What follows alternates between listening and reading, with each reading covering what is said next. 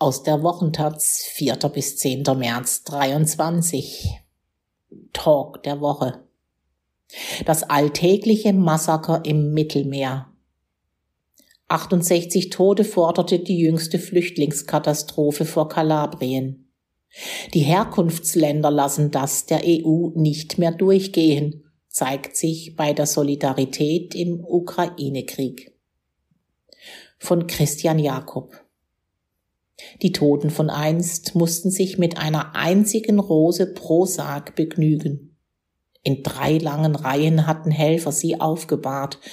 290 Särge aus dunklem Holz, darin die 290 Opfer des Schiffsunglücks vom 3. Oktober 2013, zur Schau gestellt in einer Wellblechhalle am Rande des Hafens von Lampedusa. Ich werde diesen Anblick für den Rest meines Lebens mit mir herumtragen, sagte die damalige EU-Innenkommissarin Cecilia Malmström, die zur Trauerfeier gereist war, später. Das war das Bild einer Union, die wir nicht wollen. Die 68 Menschen, die am vergangenen Sonntag in Sichtweite des süditalienischen Küstenstädtchens Crotone ertranken, bekamen ein üppiges Bouquet aus weißen Rosen, Schleierkraut, Margeriten, halb so groß wie die Särge, die in der örtlichen Turnhalle aufgebahrt waren. Auf einem weißen Kindersarg hatten hilflose Helfer noch ein blaues Spielzeugauto gelegt, als könnte das tote Kind es noch gebrauchen. Fast zehn Jahre und über 26.000 im Mittelmeer Ertrunkene liegen zwischen den beiden Bildern. Der Blumenschmuck für das Grab der Toten ist größer geworden, die öffentliche Anteilnahme kleiner. Von der EU kam niemand nach Crotone und die Bereitschaft, politische Konsequenzen aus dem andauernden Sterben zu ziehen, ist in dieser Zeit ins nicht mehr Erkennbare geschrumpft. Es ist hier nicht die Rede von Unfällen. Das im Auftrag der EU-Grenzschutzagentur Frontex über dem Seegebiet patrouillierende Aufklärungsflugzeug Eagle One hatte das Schiff am 25. Februar um 22 Uhr auf offener See gesichtet. Es informierte allerdings nicht die italienische Küstenwache, sondern nur die Finanz- und Zollpolizei Guardia di Finanza. Der Schiffbruch ereignete sich nach Angaben der EU-Kommission vier Stunden später, am Sonntag um zwei Uhr morgens. Die italienische Küstenwache erhielt die ersten Notfallinformationen jedoch erst um 4.30 Uhr. Die Küstenwache und die Guardia di Finanza wurden vom Parlament in Rom aufgefordert, ihre Akten zu dem Vorfall offenzulegen. Das Ganze wäre schon erschütternd, wenn es ein Einzelfall wäre. Doch das, was vor Crotone geschah, ist heute an den europäischen Außengrenzen Alltag. Allein in diesem Jahr sind dort im Schnitt an jedem Tag fast sechs Menschen ertrunken. Wer in Not ist, kann sich nicht darauf verlassen, dass Hilfe kommt in einem der am besten überwachten Seegebiete der Welt. Der Tod durch Unterlassen zum Zweck der Abschreckung ist ein Element des europäischen Grenzschutzes geworden. Und das seit langer Zeit. Am Donnerstag trat der Niederländer Hans Leitjens sein Amt als neuer Frontex-Direktor an. Zuvor hatte er zugesichert, die Beteiligung von Frontex an rechtswidrigen Pushbacks zu beenden und versprochen, für mehr Transparenz bei der Untersuchung von Rechtsverletzungen zu sorgen. Doch wie sein Vorgänger steht Leitens vor einem Dilemma.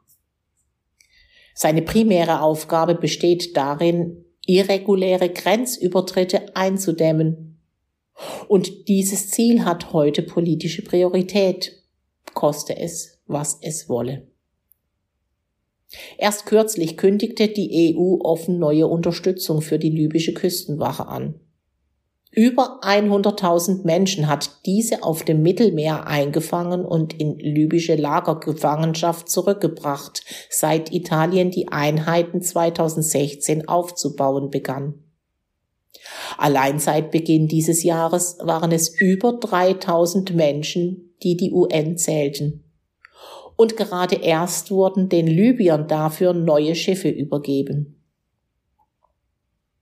Südlich des Mittelmeeres wird all das aufmerksam verfolgt.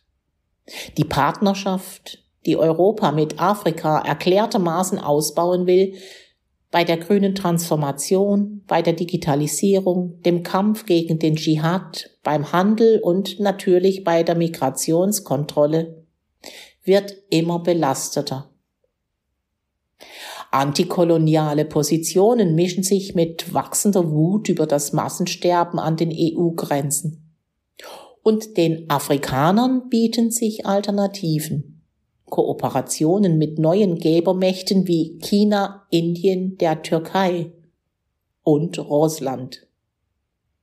Mali, wo die deutsche Bundeswehr seit zehn Jahren den Kampf gegen den Islamismus unterstützt, hat sich just in der vergangenen Woche bei der UN-Abstimmung über eine Verurteilung des Ukraine-Kriegs offen auf die Seite Russlands gestellt. Ein solches Abwenden vom Westen nimmt zu. Und Europas Migrationspolitik ist ein Grund dafür. Die zehn Jahre seit dem Unglück von Lampedusa waren eine Zeit, in der der Druck der rechten Konkurrenz die Parteien der Mitte dazu brachte, immer menschenverachtendere Formen des Grenzschutzes mitzutragen. Während die rechte Konkurrenz gleichzeitig immer stärker wurde. Wie in Italien. Viele sorgten sich, als dort im Oktober die Postfaschistin Giorgia Meloni ihr Amt antrat.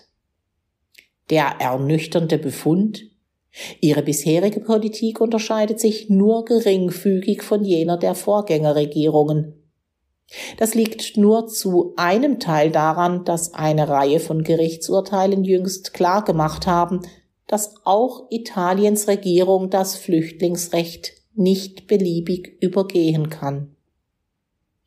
Es liegt auch daran, dass die Vorgängerregierung vor allem bei der Behinderung der Seenotrettung NGOs im Mittelmeer sehr weit gegangen sind. Das Dekret, das die Meloni-Regierung nun im November erlassen hat, um den Rettern das Leben noch schwerer zu machen, ist deshalb nur die graduelle Fortsetzung einer Entwicklung, die die Parteien der Mitte konsensual und, und unter der steten Versicherung, die Menschenrechte zu achten, schon vor Jahren eingeleitet haben. Die jüngste Episode war Mitte der vergangenen Woche in Berlin zu beobachten. Das FDP geführte Verkehrsministerium kündigte an, die Sicherheitsanforderungen für kleine Schiffe zu verschärfen.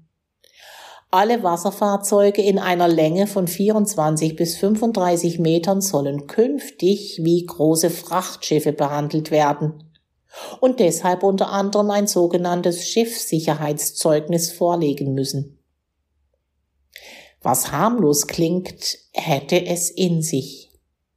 Sieben deutsche Seenotrettungs-NGOs erklärten, dass die Reform derartige Mehrkosten für sie bedeuten würde, dass die Mehrheit der zivilen Seenotrettungsschiffe unter deutscher Flagge ihre lebensrettende Arbeit einschränken oder einstellen müssen.